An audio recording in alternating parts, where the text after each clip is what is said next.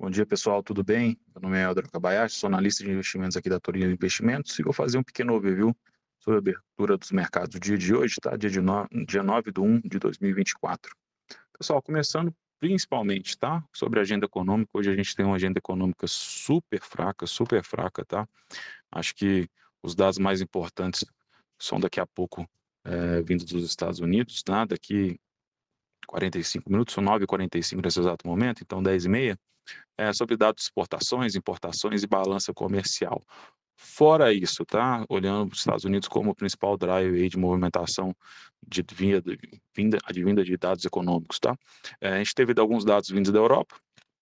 Às quatro da manhã a gente teve é, dados aí de produção, produção industrial na, na Alemanha que novamente veio abaixo da projeção, veio abaixo do número anterior, então mostrando uma, uma desaceleração bem importante para a parte é, de produção industrial da Alemanha, lembrando que a Alemanha né, é um motor da, da, da zona do euro, então é, mostra aí né, o mercado, o, a economia alemã patinando aí frente a esses dados, tá? É, e outro dado acho que também foi, posso considerar um pouco mais importante, seria a taxa de desemprego na zona do euro, que ela veio abaixo das expectativas e abaixo da última leitura também. Então veio 6,4, com a expectativa do mercado estava de 6,5, então desemprego caindo na zona do euro. Acompanhando aqui agora para mercados, tá, pessoal? Brasil. Brasil abriu numa tendência de queda, né? Hoje a gente está índice futuro é, para o contrato de G24, olhando aí, com, trabalhando na casa dos 133 mil pontos. É, acredito bastante que é um acompanhamento né, de como tem sido um pré-market nos Estados Unidos. A gente olha a Europa também operando no campo negativo, pré-market nos Estados Unidos operando no campo negativo. É, e o dólar aqui no Brasil, o dólar futuro trabalhando o contrato do dia 24 também, na região de 4,90, né? 4,900. O que a gente tem aqui de drivers que pode mostrar por que, que isso está acontecendo, tá? Hoje, no dia de hoje, olhando para a Treasury nos Estados Unidos, operando com um campo um pouco mais positivo, uma alta um pouco mais, não tão forte, tá? Mas uma alta aí próximo de 0,3, 0,4%, trabalhando na casa aí de 4,038 a taxa, e também a gente tem DXY operando no campo positivo, com uma alta de 0,11 no patamar de 102,41. Então, a gente, um dia sem muita agenda e com é, juros para cima, DXY para cima, que isso estressa um pouco, né? Então, a gente tem um reflexo também nos nossos juros, olhando aqui para Brasil, é, olhando contratos para vencimentos é, semelhantes, tá? Para janeiro, só que com vencimentos diferentes. Vamos lá para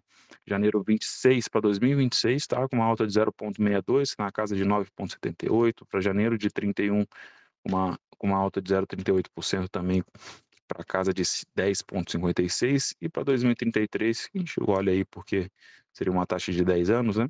Uma alta de 0,38 na 38% com uma taxa de 10,67, ou seja, aparentemente a gente está com um dia bem esvaziado, sem muitas notícias aí é, para poder movimentar. Então a gente está tendo uma movimentação meio que é, semelhante, né, tanto nos Estados Unidos quanto no Brasil, com uma alta de juros, é, uma alta de dólar, com, acompanhando esse pré-market nos Estados Unidos, nos Estados Unidos que está em queda também.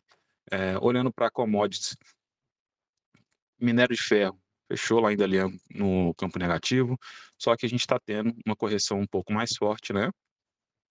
Devido ao dia de ontem que a gente teve um estresse é, nas cotações de petróleo, hoje o petróleo corrige, então Brent com uma alta de 2,27, WTI com uma alta de 2,35, mais um movimento corretivo do dia de ontem, tá?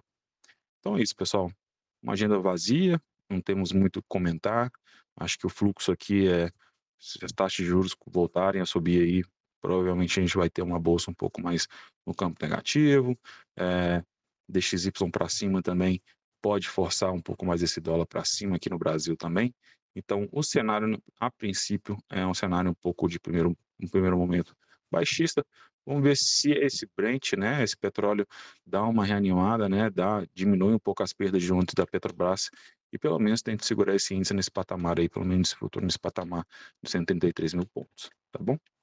É, esse foi o áudio de abertura. Agradeço a todos, uma ótima terça-feira e condem sempre com a. Um abraço.